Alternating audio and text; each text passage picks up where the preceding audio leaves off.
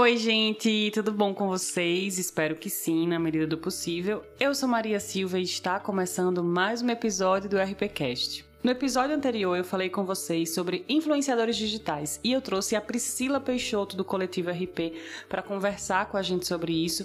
A pesquisa do mestrado dela é sobre isso, então foi um papo muito bacana. Se você ainda não ouviu, corre lá para ouvir, hein? Mas antes, você já seguiu o RPCast nas redes sociais? Eu tô no Instagram com RPCast underline, e no Twitter com underline RPCast. E hoje nós vamos falar com o Tiago Zanirati. Ele é Relações Públicas e está aí se enveredando para a área da psicologia, estudante de, de, psicologia. E a gente vai bater um papo hoje sobre como essas duas áreas se encontram. Como, para as relações públicas, a psicologia consegue potencializar a profissão, a comunicação estratégica, enfim, como a gente pode usar esses dois conhecimentos.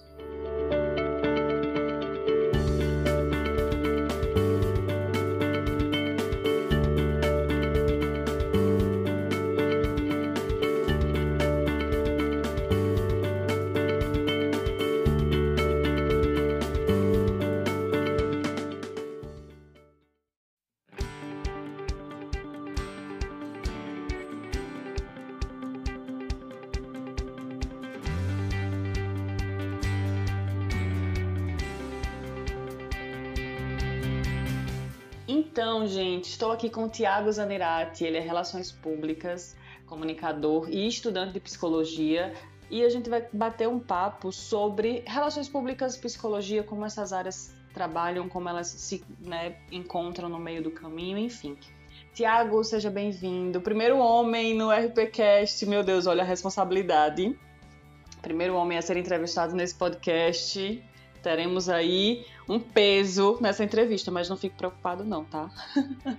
e aí, antes da gente começar as perguntas e começar a falar sobre essas duas áreas que eu particularmente adoro, inclusive psicologia era uma das áreas que eu queria ter cursado na faculdade, talvez ainda, quem sabe, né, eu, eu faça, mas eu queria que você falasse um pouquinho pra gente sobre o Tiago, sobre você, sobre o que você faz, sobre essas áreas de atuação, enfim, fala um pouquinho pra gente. Oi Maria, obrigado. Eu fico feliz em saber que eu sou o primeiro homem entrevistado do programa. é, mas é, enfim, acho que acho que vou ir bem, vou representar o, time dos meninos aqui. É, então, é, é, uma satisfação participar do, do RPCast é, e saber que a gente pode explorar essas novas mídias, né, para construir pontes de, de diálogos aí com, com as pessoas através do, dessa, dessa mídia que está se tornando tão importante, está tá tomando um espaço tão importante é, agora, né, aqui para gente. Relações Públicas, graduado na Unicinos, que é a Universidade do Vale do Rio dos Sinos. É, me graduei no ano de 2009, então já, já tenho uma, uma estradinha por aí. É, sempre atuei muito na produção de eventos culturais, desde, desde as iniciativas ali da, da adolescência, desde muito moleque, assim, a gente fala que piá, né? Desde, desde piá, assim, é, metido em produção de shows e produção de, de eventos. E, e acabei, é, depois de, de graduado, indo para essa área também, né? Como não poderia deixar de ser, eu acho que é uma coisa que, que, que já estava, assim, é, incorporada em mim. E acabei é, trabalhando com produção de, de eventos durante bastante tempo e tanto do lado dos artistas, representando artistas, organizando shows pela parte dos artistas, e depois também é, trabalhando num, numa organização é, onde tinha um setor de cultura bastante estruturado, e eu fazia curadoria de espetáculos, agenda de, de show de, do, do teatro, e, e, trabalhava com a agenda de eventos da, de três cidades, né? Que eram representadas por essa organização onde eu trabalhava. Eu sou também fotógrafo e, estudo psicologia desde 2015. E se tudo der muito, muito certo, aí 2022, talvez 2023, eu já tô, já tô formado. E comecei também um projeto de, de, de, de podcast com, com as meninas que, que, que eram colegas, algumas colegas, que a gente começou a se encontrar durante encontrar virtualmente, na verdade, na pandemia. Inclusive eu estava em Portugal, eu passei por uma em uma bolsa de estudos para estudar um semestre na Universidade de Coimbra, é, do curso de psicologia. E nesse momento, é, onde começou o isolamento é, social, a gente se sentiu um pouco sozinho e, e, esse grupo de colegas começou a se conversar por Skype. Eram aí 20 e poucas pessoas e o grupo foi minguando, foi minguando e terminou em quatro pessoas. E a gente continuou com os, com os encontros é, virtuais. E desses nossos encontros, que eram conversas muito produtivas, nós resolvemos criar o Fale Mais Podcast para falar um pouco de psicologia do nosso jeito, assim, da nossa, dando a nossa cara para psicologia, porque normalmente os podcasts que a gente ouvia de psicologia, eles, eles eram um pouco mais fechados, um pouco mais sérios, então a gente deu um pouco da nossa estampa e a gente brinca, né, que, que a gente é tão pretencioso no nosso, no nosso papo que a gente queria espalhar o nosso papo e o nosso jeitinho mundo afora e o podcast serviu muito a esse propósito. Então, mais ou menos é isso que eu, que eu ando fazendo nesses últimos anos. Engraçado, né? A gente, às vezes, eu mesmo, assim, eu fazendo podcast já, o RPCast vai fazer um ano agora em outubro, no finalzinho do mês, e às vezes a gente esquece da potencialidade que tem essa mídia, né? Que pessoas do mundo inteiro podem ouvir e podem compartilhar, enfim. E me fala uma coisa, você estava em Portugal no início da pandemia, foi isso? Sim, sim, eu estava tava em Portugal no, no finalzinho de. Lá, lá por agosto de 2019, eu soube do resultado de, de uma bolsa de estudos que eu tinha inscrito na, na faculdade, é, que eles me custeariam a me custeariam um valor para eu estudar numa universidade é, numa universidade de, de fora, uma universidade da Europa, e, e escolhi Portugal, escolhi Coimbra pela facilidade da, da língua, por saber que Coimbra é uma cidade muito estruturada para receber estudantes de fora. E, e fui cheio de alegrias e expectativas, né? Como não poderia deixar de ser.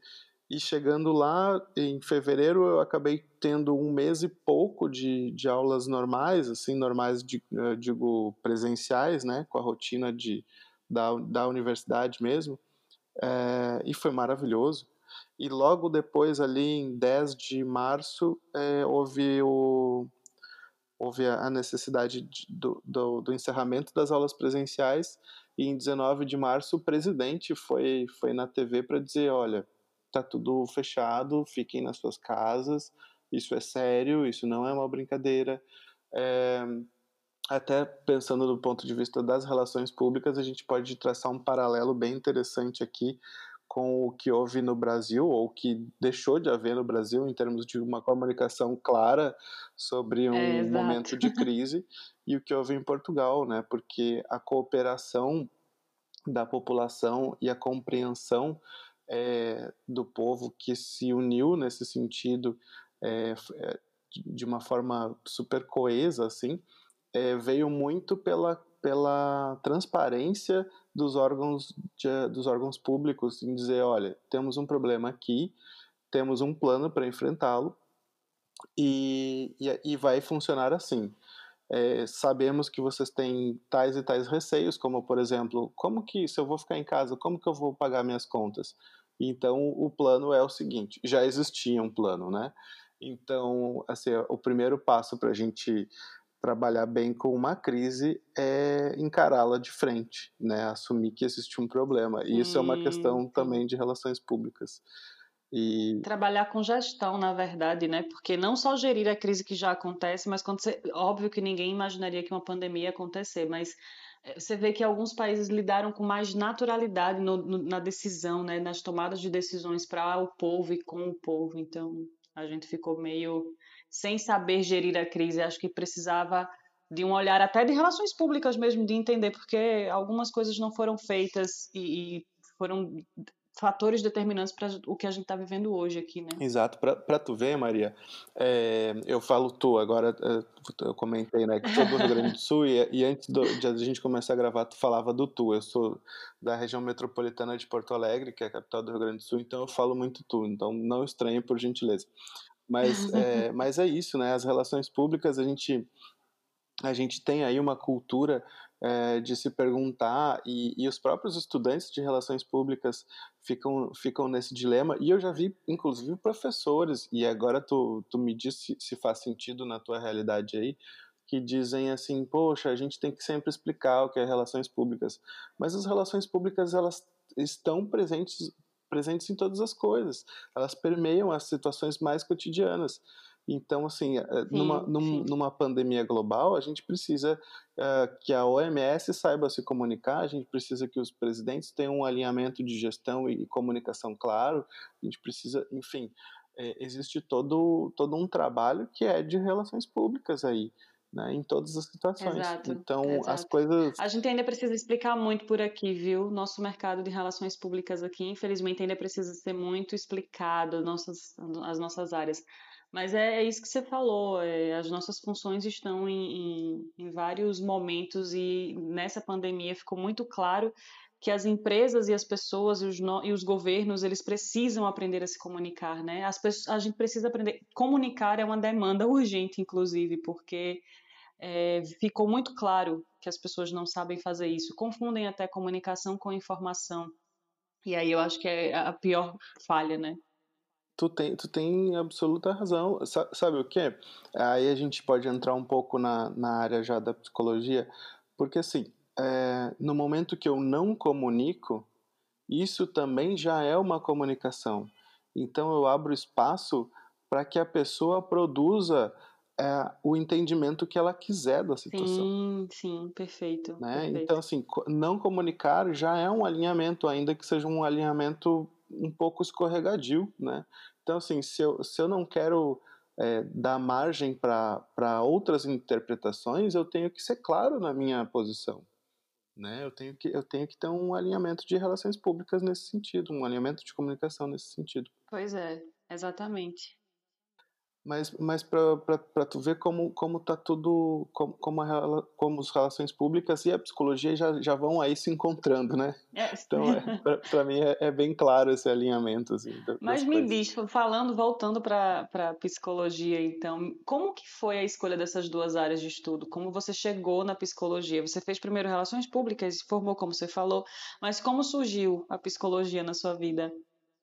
Então, tem, tem essa, essa inquietação, assim, né, de, de, de, saber como é que, o porquê das coisas, né, é, porque assim, é, no primeiro momento eu, eu cheguei lá na, na no, nas relações públicas meio assim, poxa, é, eu não sei, eu não sei como é que funcionou para ti e tal, mas eu cheguei meio por acaso, assim, né, é, eu acho é, o, o, que as relações públicas é, para mim era aquele parente do, do jornalismo, aquele primo misterioso sim, sim, do jornalismo sim. e da publicidade que a gente nunca ouviu falar, sabe? Sim, sim. Mas no final das contas eu fui entendendo que ele é o, o meio campo assim do futebol, é o cara que carrega o piano, sabe?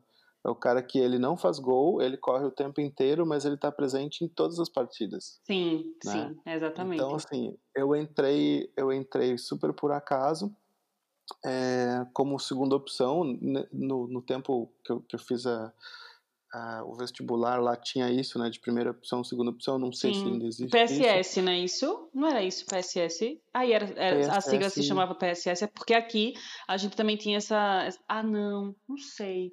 Mas na época do Menina... PSS, para mim, tinha. Eu, eu sou velha. E 2000, 2000 e 2009 eu ent... foi quando eu me graduei, então eu entrei em 2003. Pensa que não existia nenhum, nenhum programa de. Isso! A, além do, do, do, vestibular, não, não existia nenhum não existia programa mesmo. de entrada, de acesso à universidade. Então, assim, a única porta de entrada da universidade era o vestibular. E, sim, e lide sim. com isso, né? Sim, e, e então, a gente que lute. É, exato, exato. E tinha que lutar muito mesmo, assim, porque, aliás, sempre teve essa distorção, né? Porque o que a gente via, de um modo geral, era que a pessoa é, que não tinha muita grana acabava indo para as particulares, que a princípio não faz o menor sentido, mas as pessoas que têm mais poder aquisitivo, elas tinham dinheiro para poder fazer cursinhos muito bons que, que davam acesso às universidades federais que eram é, muito exclusoras nesse processo, porque assim, tinha poucas vagas para muita gente. É, esse cenário ainda é muito claro aqui em Maceió, viu? Muito claro. As pessoas com, com menor poder aquisitivo, eles, elas vão para particular, e as pessoas com maior poder aquisitivo, porque fazem cursinho, porque se preparam e tudo, ainda é muito claro esse, esse tipo. Eu trabalhei alguns anos em instituição de ensino particular, e é muito, muito nítido essa, esse cenário aqui ainda. E, e, você, e, e tu, tu vê como é, como é isso se reflete, né? Isso não é uma coisa que se estanca no momento da entrada da faculdade, porque esse trabalhador que, que tem uma jornada de 8, 10 horas de trabalho, ele vai estudar à noite e vai chegar como para estudar e para prestar atenção numa aula? Né? Pois é. Pois e é. enquanto que o outro, é, que o outro da Universidade Federal geralmente tem aulas em vários turnos e às vezes não tem nem aula à noite, né? Lá em Coimbra, por exemplo, as pessoas, a faculdade fechava às oito da noite. A última aula era às seis da tarde. Né? Isso impede, inviabiliza que a pessoa trabalhe. Né? Sim. A não ser que seja um regime especial de estudos, que lá é menos comum, mas existe também, que chama. É, não sei, existe um programa lá em Coimbra de jovem trabalhador, alguma coisa assim mas que, que possibilita que, que a pessoa estude e faça algum regime especial de, de trabalho algumas horas, assim. Entendi. Mas então eu, eu entrei para as relações públicas assim, meio pela porta dos fundos e, e, pensei, ah, vou ver o que é isso. Eu não tinha nenhum entendimento do, do que, que era, né? E logo nas primeiras aulas eu comecei a entender que de alguma forma ou de outra eu já fazia aquilo é, de, claro, de uma forma menos estruturada, mais intuitiva. Sim. Então eu decidi, olha, é por aqui que eu vou ficar. E eu demorei muito para me assumir como relações públicas, é, porque, não sei, eu tive, na metade do curso eu tive aquela crise, assim, de tipo, ah, eu vou desistir e tal. E, e, e falei com algumas pessoas que me disseram a mesma coisa. Talvez seja uma questão, assim, do, da crise de meio de curso. É, é, é existe. existe. existe. Eu converso. Né? É. inclusive o RPCast, ele é um, um, perfil muito. O público é muito estudante, ou pessoas que estão saindo da faculdade, estão iniciando o processo na profissão. E uma das perguntas é justamente sobre essa questão. Nossa, você já quis desistir de tudo, eu me desencantei com a profissão, eu não consegui me encontrar, eu gostava muito, mas enfim. É um processo que eu acho que todo estudante de relações públicas passa ou vai passar, porque é um pouco doloroso, né? A gente fica um pouco confuso, tá? E agora? Eu vou fazer o quê? São tantas coisas, o meu mercado não é tão bom, não sei como. Eu, me... Depois a gente até pode bater um papo sobre o mercado de relações públicas aí, mas, por exemplo, Aqui em Maceió mesmo, a gente tem vagas muito bem delimitadas para jornalismo, muito bem delimitadas para publicitários e outras pessoas da área de publicidade, mas para relações públicas você tem que catar às vezes a vaga é até realmente relações públicas pura, mas as pessoas ainda não, por não conhecer de fato a profissão e o potencial que o profissional tem, acaba é, é, oferecendo para outros profissionais. Então é muito complicado, realmente acaba desestimulando um pouco, sabe? Se a gente não tiver aquela coisa do vou terminar, vamos, vamos ver no que vai dar, né?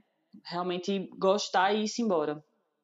É, eu, eu acho que é bastante parecido. Ainda há uns dias atrás, eu estava ouvindo o próprio RPCast, eu não me lembro o nome da entrevistada, mas era uma menina que estava falando sobre, é, sobre introdução a... Pesquisa, a, a UPBIC, Iniciação Científica, a Benedita. Iniciação Científica. E ela, me, e ela comentava o seguinte, que em algum momento da faculdade, os professores ou, ou alguém disse para ela que que, que, tu não encontraria é, nos anúncios de jornais, é, anúncios de relações públicas, não haveriam vagas de empresas contratando relações públicas. E o que é, o que é absolutamente verdade, e eu ouvi isso de professores meus logo no início do curso também.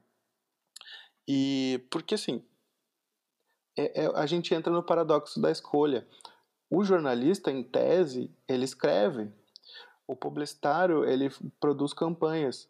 Mas a gente faz um tanto de coisas que, que essa, essas, essas possibilidades elas acabam se diluindo e nos deixam num, numa ansiedade, assim, e, e, e elas e elas estão tão diluídas que a gente já não consegue mais encontrá-las facilmente, né? E, e, a, e, o administrador ou quem, quem recruta precisa ter um entendimento muito claro de que aquilo é uma área onde o Relações Públicas poderia trabalhar. Sim, e nem sempre isso acontece. Sim.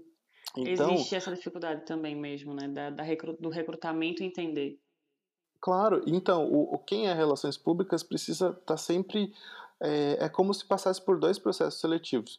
Porque primeiro ele tem que provar para o selecionador que ele também é habilitado para cumprir aquelas funções. Dizer, ei, existe uma, um, uma qualificação aqui na comunicação que chama relações públicas que faz exatamente isso que tu quer. Eu sou habilitado para fazer isso. Então ele precisa passar por essa primeira seleção para que alguém receba o currículo dele e depois ser selecionado. É bem, é bem complicado isso. E isso dá uma certa desestimulada mesmo. Então eu passei por esse momento de querer desistir, mas eu comecei a entender lá pelas tantas que, que as relações públicas estavam incorporadas já em mim, que elas, elas se tornaram uma forma de ver o mundo, é uma lente, um óculos, sabe? Então, assim, eu passei a compreender é, as coisas por, por um viés do relacionamento, da comunicação. Então, já não, já não dava mais para largar, porque eu ia ser relações públicas em todas as coisas que eu fizesse. E, e quando eu percebi isso, eu, eu relaxei, assim, bom, por exemplo, eu fui trabalhar numa empresa que não necessariamente tinha lá na, nas especificações relações públicas. Eu passei seis anos maravilhosos trabalhando nessa empresa. É, o que, que essa empresa fazia? Gestão, é, gestão de eventos é, culturais, é, trabalhando com o planejamento financeiro desses eventos, a execução, a manutenção de um teatro. Bom, essas, essas, essas ferramentas todas eu já tinha nas, nas relações públicas. Ou, por exemplo, agora um, um exemplo mais recente. Ah, é, nós é, gostaríamos de fazer um podcast. Tá, mas como que faz isso? Poxa, eu sou relações públicas, eu consegui fazer antes de, de iniciar o podcast assim, é, do nada, eu consegui fazer uma pesquisa para entender quem é que ia ser aquele público, sim, se ia sim. ser viável, com um planejamento, ia... né, de todo o, claro, modelo com e tal. Que pessoas a gente ia falar, é, fazer um fazer um protótipo, um, um produto minimamente viável para entender como é que ia ser aquele negócio, né? E isso é isso são são são ferramentas que as relações públicas me permitiram, assim. Então, é, foi super proveitoso e, e eu, nossa, sou muito grato a, a poder ter, ter me graduado e não, não ter desistido, porque as relações públicas hoje fazem parte de um jeito de meu de olhar as coisas, né?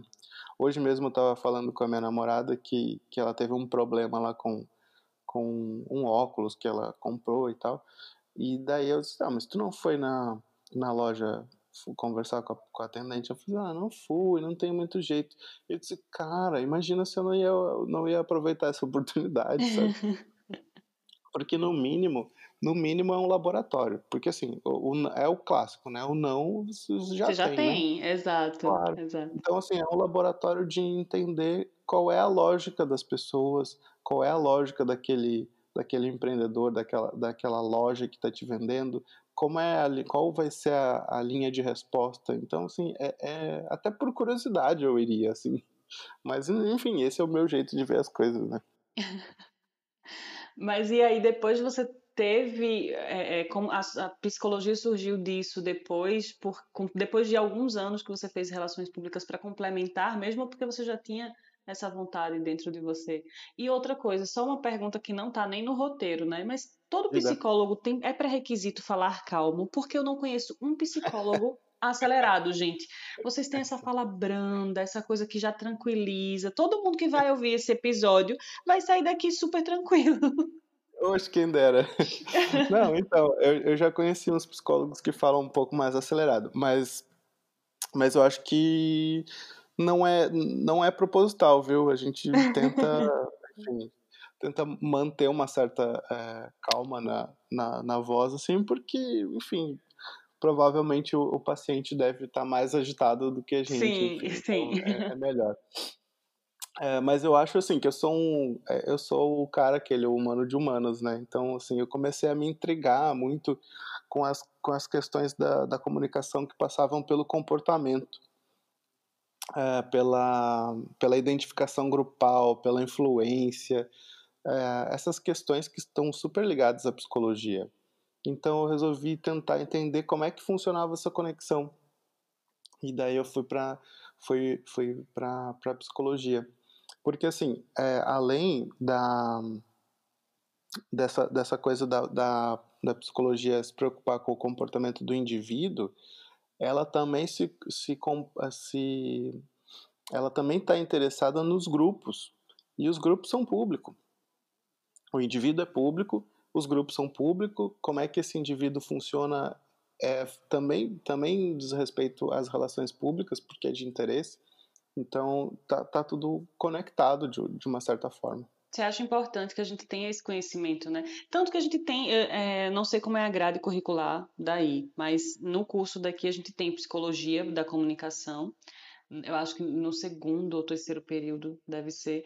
Que é importante que a gente tenha realmente esse, esse entendimento do comportamento do indivíduo, né? Muito além do comportamento do consumidor, mas do comportamento do indivíduo. Porque a gente é a harmonia entre público e marca, né? A psicologia é, é, esse entendimento do comportamento, então é importante realmente que a gente vá além, inclusive da matéria da faculdade, né? Que a gente vá buscar outras vias de, de conhecimento dessa área. Claro, tu, tu tem razão. É, na verdade, assim, é, há, um, há, uns, há uns meses atrás, eu estava isso, isso é muito engraçado, né? Porque no lugar onde eu trabalhei, eu, eu tava num, num papel, assim, de liderança de uma equipe, e eu tive a oportunidade de todas as pessoas que trabalhavam na equipe e que eu podia é, ter alguma interferência nisso, eu sugeria que fossem cargos de relações públicas. Então eu tive muitos estagiários de relações públicas e alguns deles conseguiram fazer o, o upgrade de, de, função lá. Então assim eu trabalhava junto com muitas relações públicas e eu brincava que a gente ia dominar o mundo, né? Mas assim essa coisa de de quanto mais a gente tiver relações públicas Sim. e, entendimento ampliado da, da, comunicação, acho que as coisas fluem de uma, de uma forma melhor. Mas voltando à, à questão, é, um desses meninos que trabalhou comigo começou a fazer relações públicas e, e fez um trabalho que aqui é muito clássico, assim, no, do primeiro, segundo semestre, que é o, o estudante é, entrevistar um profissional. Não sei se aí tem isso. Sim, sim, e, sim. É, e daí ele me perguntava assim alguma coisa nesse sentido, e eu dizia para ele que uma coisa que eu me ressentia da minha formação era a falta de diálogo com a psicologia, com a sociologia, justamente para entender é, o ser humano de uma forma mais Nossa, ampla. Nossa, sim, sim, sim, sim. Sim. Né? Porque a gente, a gente foca muito no mercado e não sei o que, na comunicação estratégica, eh, comunicação estratégica, mas a estratégia ela só vai funcionar se eu conhecer a fundo quem, quem vai ser impactado por essa estratégia. Sim. A, a gente precisa entender de sociologia, a gente precisa entender de psicologia, sabe? A gente precisa é, perceber que as coisas é, na faculdade ou no ensino de modo geral, elas são fragmentadas por uma questão pedagógica para a gente entender melhor como é que elas funcionam. Mas a vida ela não é fragmentada, ela não é compartimentada assim. É, as coisas são todas integradas, né? É, além de uma estratégia, tem sentimento, tem simbolismo, tem inferência. Que é a, a variante precisa... que vai fazer sentido para a gente, né? Porque não somos claro. robôs, então a gente não está tratando do, os nossos públicos, eles não têm o mesmo perfil, né? Exatamente, exatamente. Então, é, eu dizia isso para ele, que ao invés de, sei lá, ter duas cadeiras de cerimonial e protocolo, ok, cerimonial e protocolo é importante, mas eu queria ter mais uma de sociologia, eu queria ter mais uma de filosofia, eu queria ter mais uma de psicologia da comunicação. Sim, entende? eu, eu senti queria, isso queria... realmente na, na faculdade, na grade é, curricular eu, Paulo. Eu queria ter dialogado mais com as humanidades, assim, porque, poxa, a gente tá fazendo, tá fazendo uma carreira de comunicação, e, comu, e comunicar é humano, né? É, é, é meio básico, assim. Então eu senti muita falta disso, assim. É, talvez, talvez, eu acho que o meu curso foi bastante completo, mas disso eu senti um pouco de falta, assim. A grade curricular aqui da UFAL, ela mudou, acho que uns dois, três anos, não me recordo muito bem.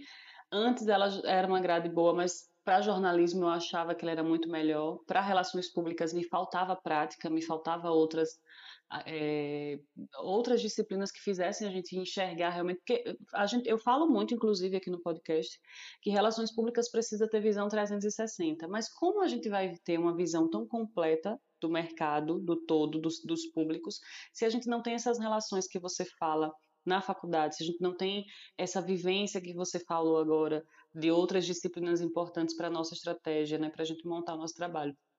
E aí ela mudou e ficou bem bacana.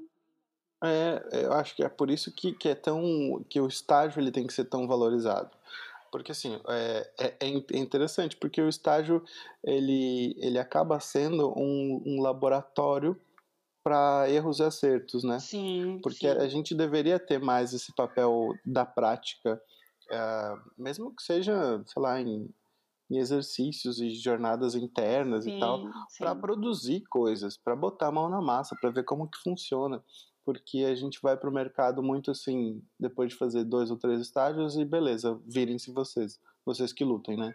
É, e até pegando um pouquinho do que você falou mais atrás sobre a questão de, de a gente ter tantas atividades dentro das relações públicas que a gente acaba é, se perdendo um pouco, o estágio serve para você entender, inclusive, aquilo que você quer fazer, aquilo que você não quer fazer, no que você se dá muito bem. Então, assim, é o momento que o, o estudante de relações públicas pode se debruçar durante, é, na área e dizer assim, tá, eu adoro eventos, mas eu não sou tão bom, então eu vou procurar melhorar isso. Eu não gosto tanto de cerimonial e protocolo, então eu vou fugir um pouco disso. Preciso entender, preciso saber, mas não é a área que eu quero me, me especializar, não é a área que eu quero seguir. E aí, se a gente não tem isso, a gente vai para o mercado mais verde ainda, né?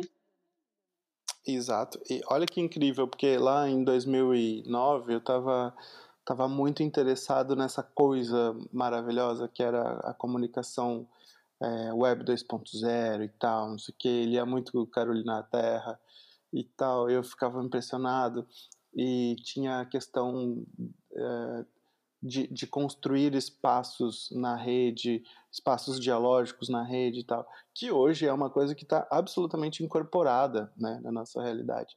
E eu tive uma sorte de pegar um, orientadores muito bons, assim, que, que deram atenção para.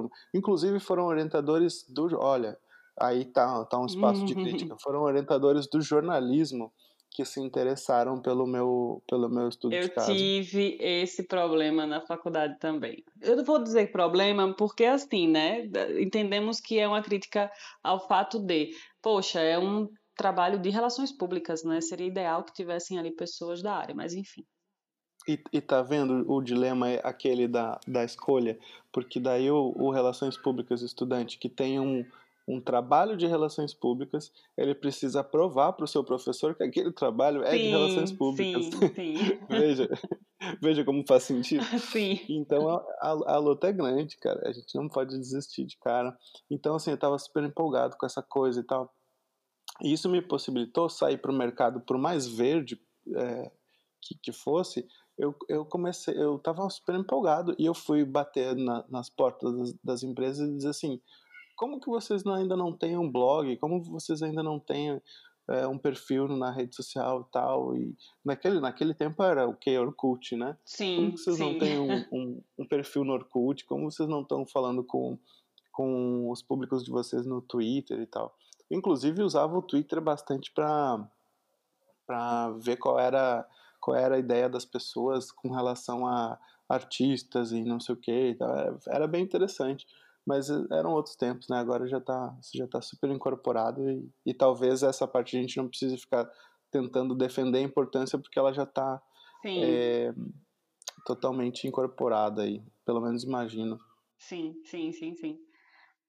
É, é, é, isso que você falou da. Eu, eu me lembro, eu me lembro muito toda vez que eu tenho algum entrevistado que fala sobre a faculdade, eu me lembro dos perrengues de estudante de relações públicas. Nossa, como a gente sofre, cara como a gente sofre. Gente, eu não estou falando isso para vocês desistirem, não, viu? É para vocês rirem junto com a gente e, e, e, só, e só vai, só vai. Segura na mão de Deus e só vai. Mas não desistam. Não desistam, pelo amor de Deus, não desistam. É uma profissão massa, a gente tem muito a fazer. Relações públicas, inclusive, é a profissão do momento, né? A gente vê grandes crises acontecendo e vê empresas saindo dessa, dessa, dessa crise e da pandemia com resultados eficientes através da comunicação estratégica, através de, de, de trabalho de relações públicas. Então, é realmente estudar muito, a gente precisa ter várias linhas, né? E por isso esse foco com a psicologia, porque a psicologia nos faz compreender o, o, o comportamento, nos faz tentar compreender, né, ter uma visão melhor sobre o comportamento dos indivíduos. E aí, a, a, uma questão, né, que a gente fica se perguntando, que eu passo até para você, para a gente, como que a psicologia e as relações públicas se encontram para uma potencializar a outra? Porque aí eu fico pensando, a gente eu sempre não tem como não falar sobre Magazine Luiza. Ela fez algumas decisões, tomou algumas decisões muito estratégicas, comprou empresas muito, muito é, é necessárias para o modelo de negócio dela, mas que a gente não imaginava que do nada tudo isso ia acontecer tão rápido. Acho que ela não tava, nem ela estava com planos de ser tão acelerado. Mas você imagina a psicologia potencializando o, o trabalho de relações públicas nas estratégias de comunicação,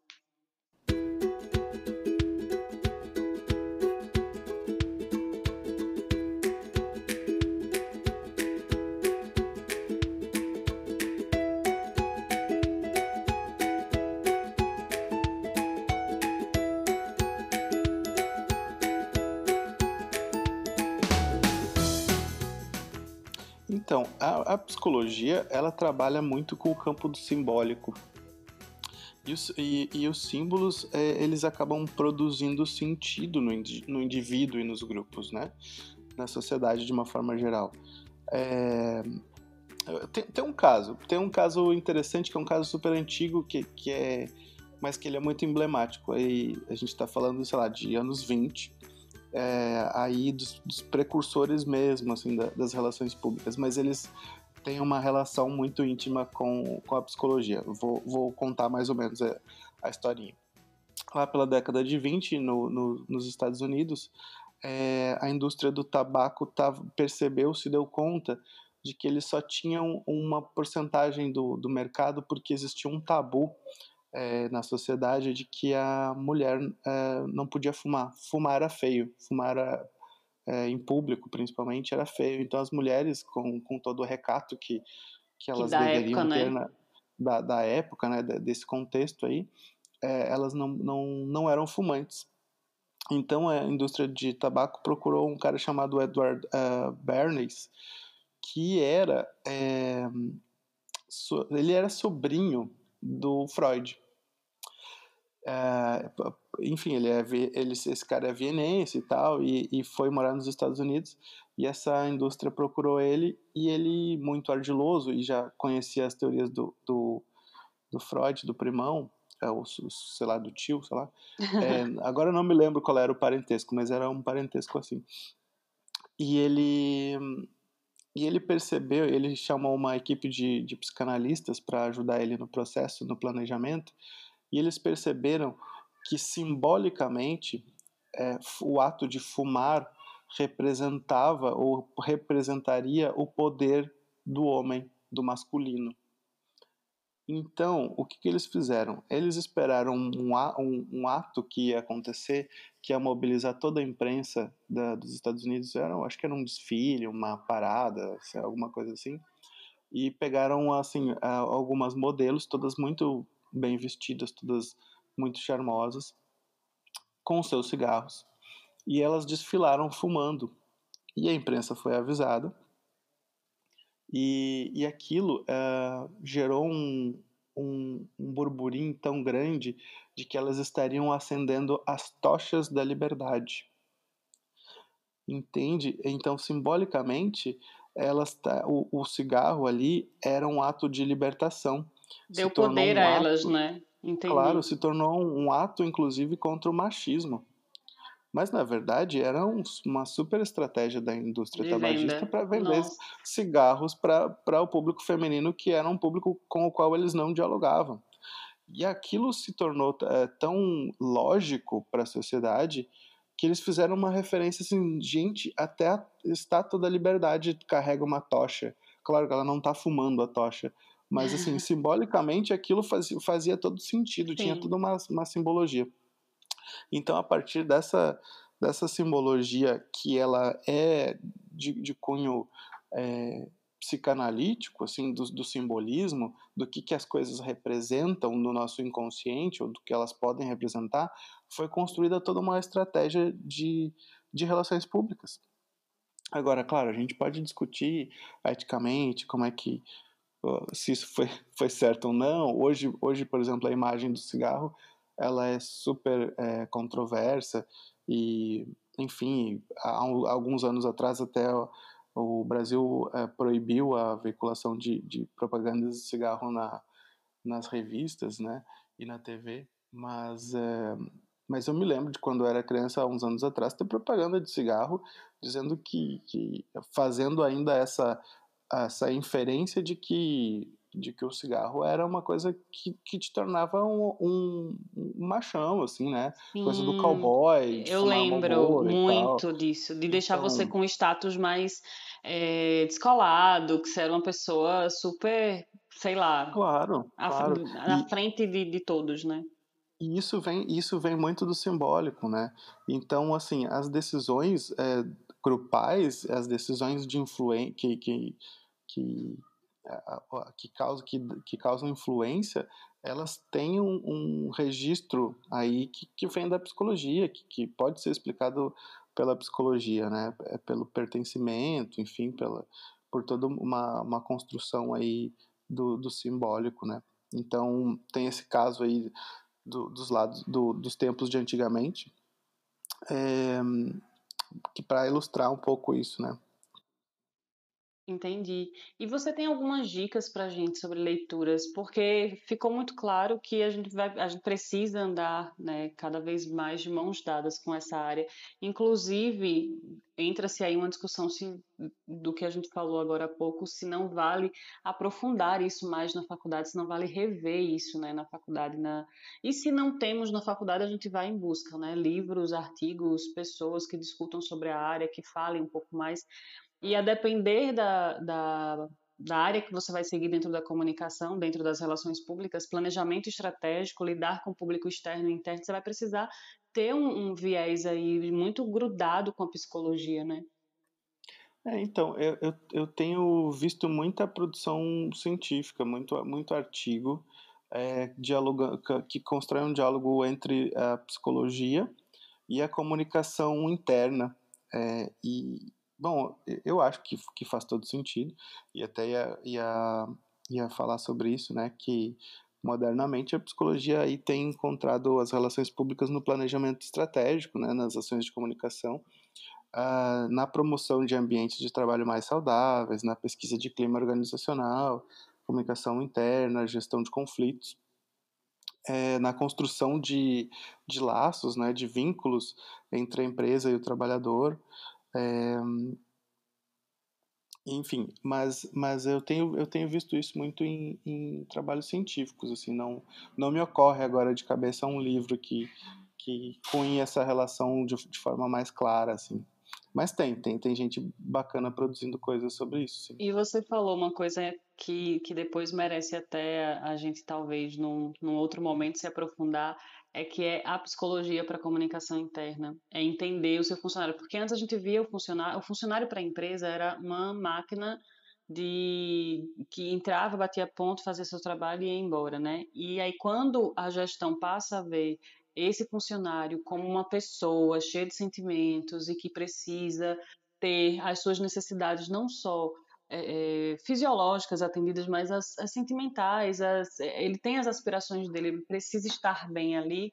A gente tem essa virada de chave, né, para esse entendimento. Antes não existia dessa forma, não era visto dessa forma essa importância do olhar mais sensível para o funcionário. É, exato. Tem, tem uma questão que eu, que eu acho bem interessante, que é, é legal para a gente refletir, né?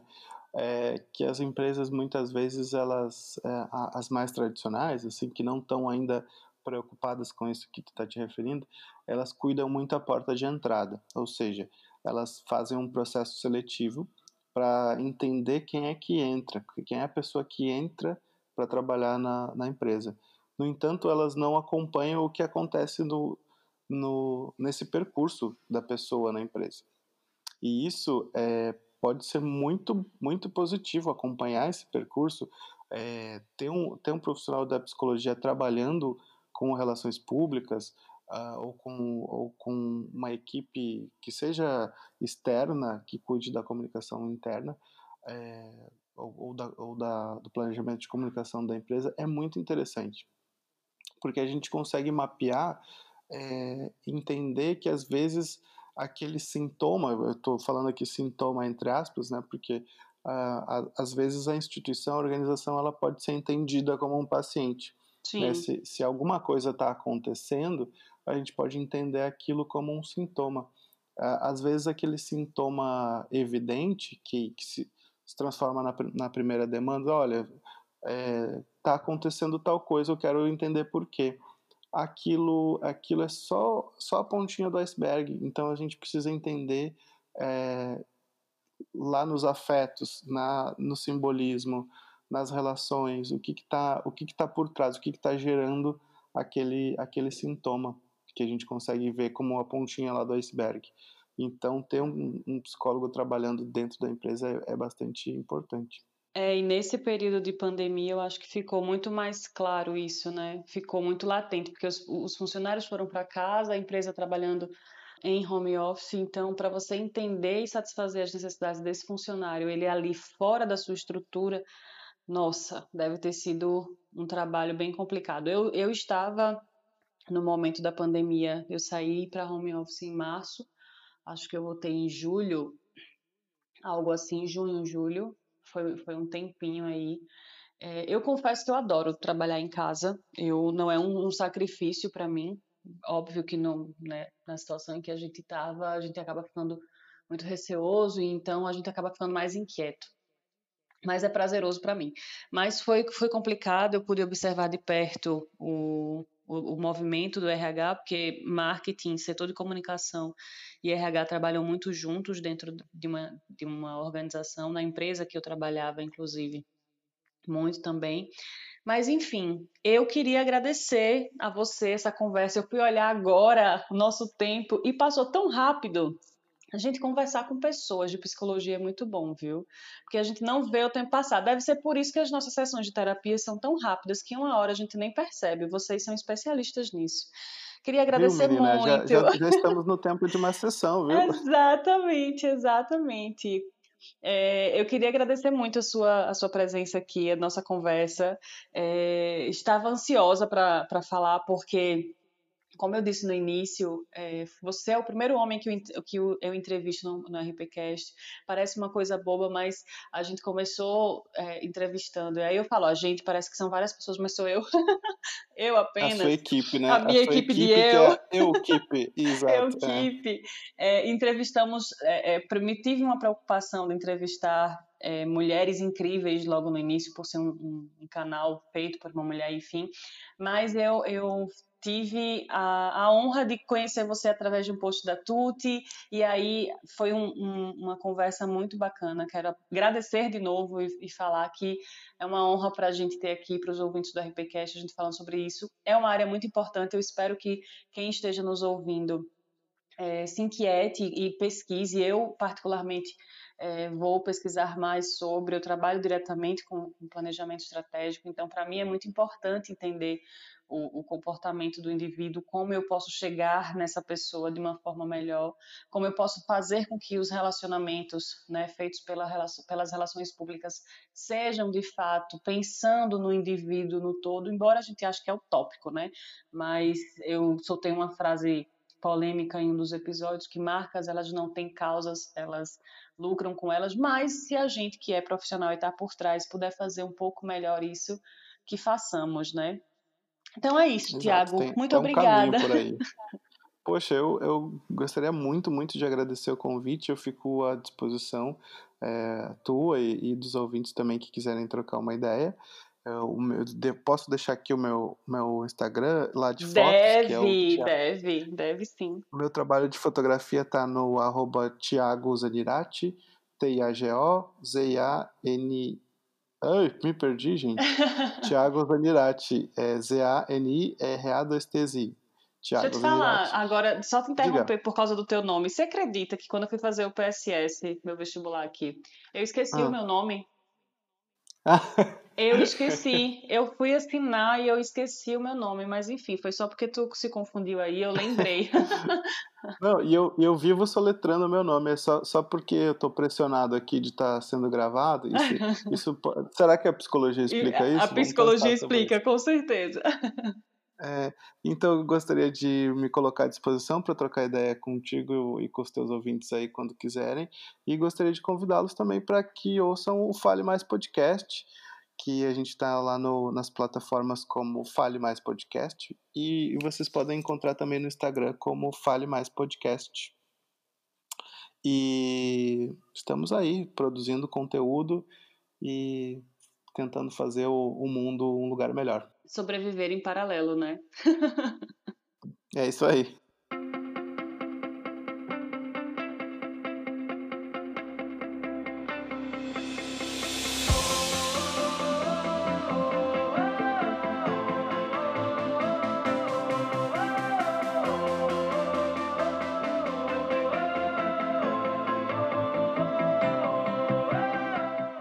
É isso, gente. Eu espero que vocês tenham gostado dessa conversa. Tiago é o primeiro homem que vem conversar aqui com a gente, né? Como eu falei para vocês aqui já no podcast, lá no perfil do Instagram, eu fiz questão de que no início desse podcast, por ser um canal é, feito por uma mulher, que a gente tivesse e fosse um palco para mulheres incríveis falarem sobre abordagens, enfim, e, e dar palco para essas pessoas para mim é muito importante. É, relações públicas, assim como humanidade, né? Nós não somos ninguém sozinhos. Relações públicas é cooperação, relações públicas é integração. A gente fala sobre a comunicação integrada, a gente fala sobre é, é, os conjuntos e os vários públicos ali todos unidos. Então eu entendo que relações públicas é isso. A gente precisa é, se ajudar a desenvolver a nossa profissão. E eu fico muito feliz de ter trazido o Tiago para falar aqui, para ele ter colocado esse, esse conhecimento dele para gente. Eu espero espero de verdade que vocês tenham curtido isso. Até a próxima e a gente se ouve por aqui.